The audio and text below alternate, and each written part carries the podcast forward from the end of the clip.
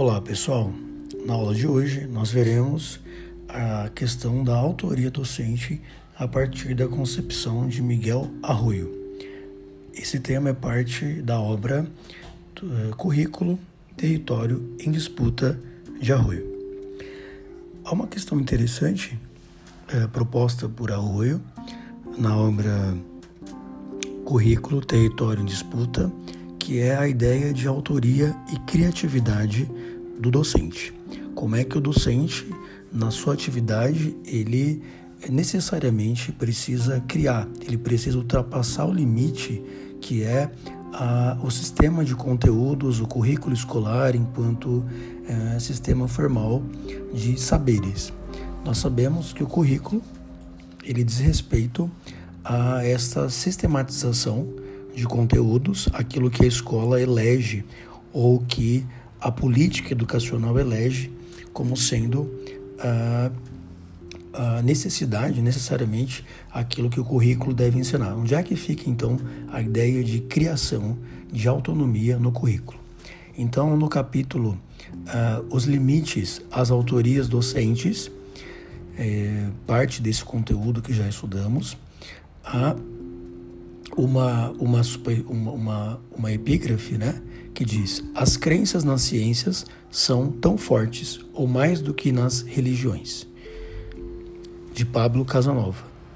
E a partir dessa epígrafe nós podemos refletir, o próprio autor reflete, né, aonde é que fica a autoria né, do docente, é, uma vez que a própria escola ela reproduz também uh, um conteúdo muitas vezes dogmático, uma ideia de educação dogmática e centrada num saber sistemático, né? num saber que é acumulado e, portanto, reproduzido na escola. Nesse sentido, uh, nós podemos pensar que, de fato, o professor deve uh, ensinar um saber sistematizado, um saber acumulado, né? um saber que tenha validade científica, uma validade em relação ao conhecimento. Mas a esse saber, o professor agrega, de alguma forma, ele ultrapassa esse limite no sentido de criar concepções, de mediar concepções a partir de estratégias autorais, a partir de questões que sejam questões uh, oriundas da liberdade do docente, né? aquilo que nós chamamos de liberdade de cátedra. Mas nós sabemos que a escola ela é um espaço de sistematização do saber, um espaço onde há controle, um espaço onde ocorre uh, um modelo de, de, de, ensino e aprendizagem que é muitas vezes formal, né? engessado. Ou seja, o professor reproduz e deve reproduzir aquilo que é um saber científico. E muitas vezes essa ideia de saber científico ela é muito semelhante à ideia de uma religião, né? de um dogma religioso, daquilo que é, é oriundo da autoridade. Né? E o professor, de certa, e o professor é, em certa medida, se encontra nesse campo. Né? A transmissão, a reprodução de um saber a partir é, da ciência, daquilo que é, é, é, é sistematizado. Então, o Arroio discute nesse, nesse capítulo os limites das autorias docentes, né? as possibilidades que existem e devem existir é, de superação a essa lógica, né? por onde passam a, as estratégias que envolvem autonomia, criatividade docente. Né? E, por outro lado, quais são os limites, as barreiras né? que, que se contrapõem à, à autonomia, à liberdade docente. Né? Então, há uma ideia de reconhecimento aí, né? o reconhecimento da autoria do profissional da educação. É um sujeito que também é autor, né, que cria conhecimento, que constrói conhecimento. Nesse sentido, uh, a gente precisa refletir né, a própria precariedade, muitas vezes, que existe na educação, a necessidade de formação dos professores ou professores que sejam. É, mal formados, nós sabemos quantos professores ainda né, não possuem licenciatura, não possuem uma formação adequada né, ou uma qualificação necessária para ensinar, para ensinar é, de forma suficiente, né, de forma a ultrapassar muitas vezes ah, essa limitação que existe uh, na formação. Então, uma ideia de qualificação, isso é muito importante, né? A necessidade de que o professor seja qualificado, que ele tenha uma formação consistente, né? Então, sempre uh, surge essa ideia de que o professor precisa ser qualificado, ele precisa ser formado e bem formado para uh, transmitir conhecimento, né? Então, isso vem é, com muita recorrência, né? Uh, faz sentido até certo ponto uh, essa preocupação com a formação dos professores. Né? Hoje se fala em formação continuada do professor. Significa que o professor sai da faculdade, né, de um curso de licenciatura, e ele precisa continuar a sua formação. É, há essa ideia muito presente de que é necessária uma formação continuada. Né? Então, esse tema é muito recorrente na educação. Mas faz sentido quando há uh, uh, quando ocorre essa preocupação. Né? O professor precisa ensinar aquilo que é necessário, aquilo que é o conteúdo formal, aquilo que é de alguma forma sistematizado, né? porque justamente ele necessita de uma formação e muitas vezes essa formação, essa qualificação não existe. Então é muito comum que o profissional docente seja é, desqualificado, não reconhecido né, ou inferiorizado uh, porque lhe falta uma formação adequada. E essa é ainda, infelizmente, a realidade né, de, de, de muitas escolas, de muitos lugares, muitas regiões do Brasil. Então, nesse sentido, uh, uh, há um papel importante do, da gestão escolar, né, do, da gestão escolar enquanto mediadora, né, enquanto é, transmissora também de referenciais na, na, no processo de ensino e aprendizagem. Né? Então, uh, é preciso entender uh, esses fenômenos, né? ou seja, aquilo que, que é reivindicado enquanto autoria, enquanto necessidade que o professor seja autor, seja criativo né? no processo de ensino-aprendizagem. E, ao mesmo tempo, esse, esse, esse processo de resistência, né? de controle que existe, de tutela, é, nos sistemas de ensino. Ah, por outro lado, a gente precisa entender a própria formalidade da escola, né? a rigidez de transmissão dos conteúdos, é, uma escola que é engessada, uma escola que reproduz um currículo muitas vezes conteudista, uma avaliação punitiva e que inviabiliza, portanto, pela sua própria forma né, histórica. A escola é histórica, ela é uma instituição de ensino histórica no, sentido de que ela reproduz historicamente saberes e formas né, de apreensão desses saberes. Como é que se produz o conhecimento numa escola que é marcada por uma sociedade excludente, por uma sociedade é, de autoridade, né? e que muitas vezes é, não há margem para a criação do conhecimento, para novas ideias, né? para aquilo que é a criatividade. Então, é, a própria a necessidade de que um professor tenha licenciatura, né? isso é de certa forma recente. Né? A ideia de que todos os professores precisam ter licenciatura. Muitos professores não têm licenciatura, essa é uma realidade. Né? E há um esforço por parte dos governos, há uma orientação para que os profissionais docentes, né, mesmo aqueles que estão no magistério, tenham licenciatura, tenham, portanto, uma formação, uma formação necessária ah, para compreender o que é ensino e aprendizagem, o que é um currículo e como é que uma, uma criança se desenvolve, né? se desenvolve em termos de apreensão do conhecimento. Então, a, a noção de, de, de, de, formação dos professores. Né? É, nesse sentido, ah, nós pensamos numa autonomia docente, numa ideia de autonomia docente que precisa ser reconhecida. Né? Ela necessita ser reconhecida pelas diversas circunstâncias por que passam a escola.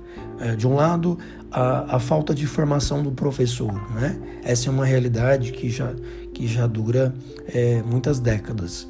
É, do outro lado, a escola que é um, o lugar da formação é, sistemática, de um currículo muitas vezes engessado, do autoritarismo, né?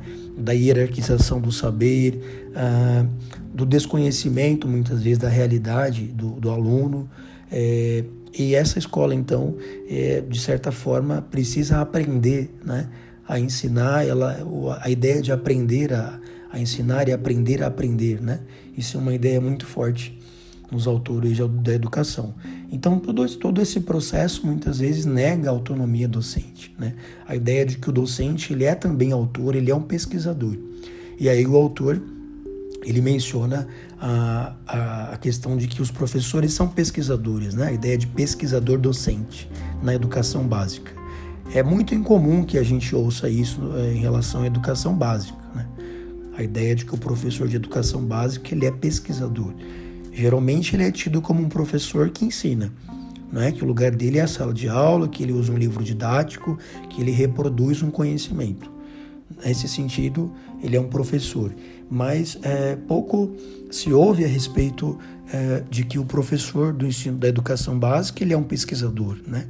Ele, ele faz pesquisa, ele orienta, ele pode então uh, fazer descobertas, investigações, né? Que ele é mais do que um professor que ministra é, uma disciplina.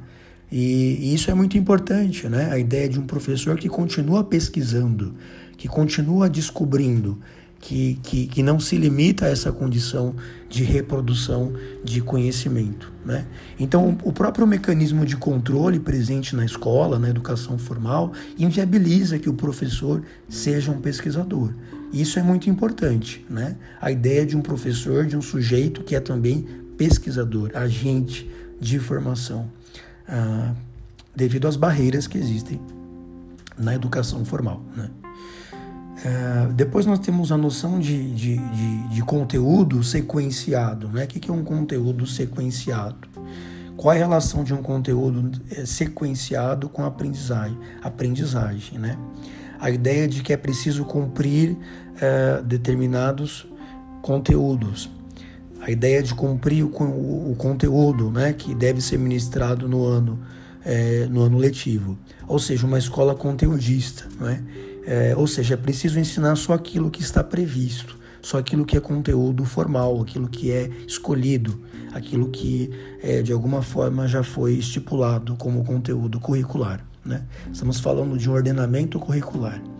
Ou seja, muitas vezes essa ideia de ordenamento curricular ou de é, é, sequenciação no conteúdo, ela inibe né, qualquer prática docente, qualquer criação docente em termos de conteúdo, porque o professor muitas vezes ele é ele é coibido, ele é impedido né, de criar uh, conteúdos uh, que sejam externos, que ultrapassem esse limite do que deve ser ensinado. Né?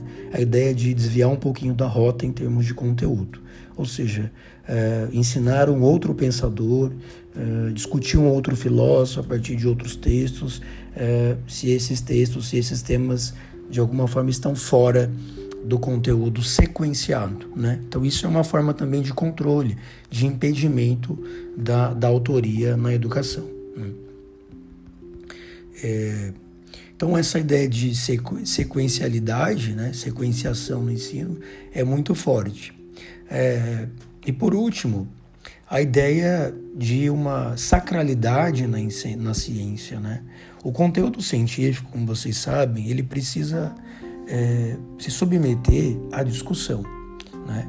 Ele precisa se submeter a, a, uma discussão que é crítica e que parte da filosofia.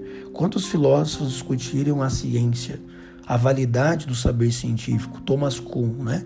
que discutiu profundamente a ciência moderna e a, a provisoriedade da verdade científica.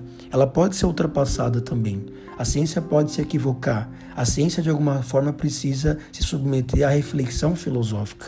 Nesse sentido, a filosofia é mãe das ciências, ela é mãe das ciências à medida que a filosofia se permite é, discutir, refutar né, e problematizar ah, até mesmo a, a, própria ciência, a concepção de ciência. Né? Então, uma ideia de racionalidade sacralizada, de uma ciência absoluta, é, é muito problemática, principalmente na educação básica. A gente precisa é, submeter a noção de ciência ou a ideia de uma verdade científica, de um dogma científico, à reflexão filosófica. Né? Não significa inviabilizar a ciência, não significa desmentir a ciência ou colocar alguma coisa no seu lugar. Né?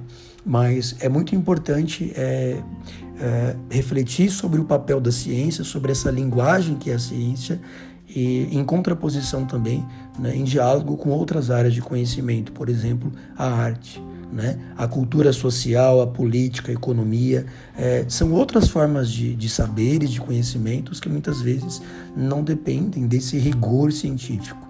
Né? Isso é muito importante.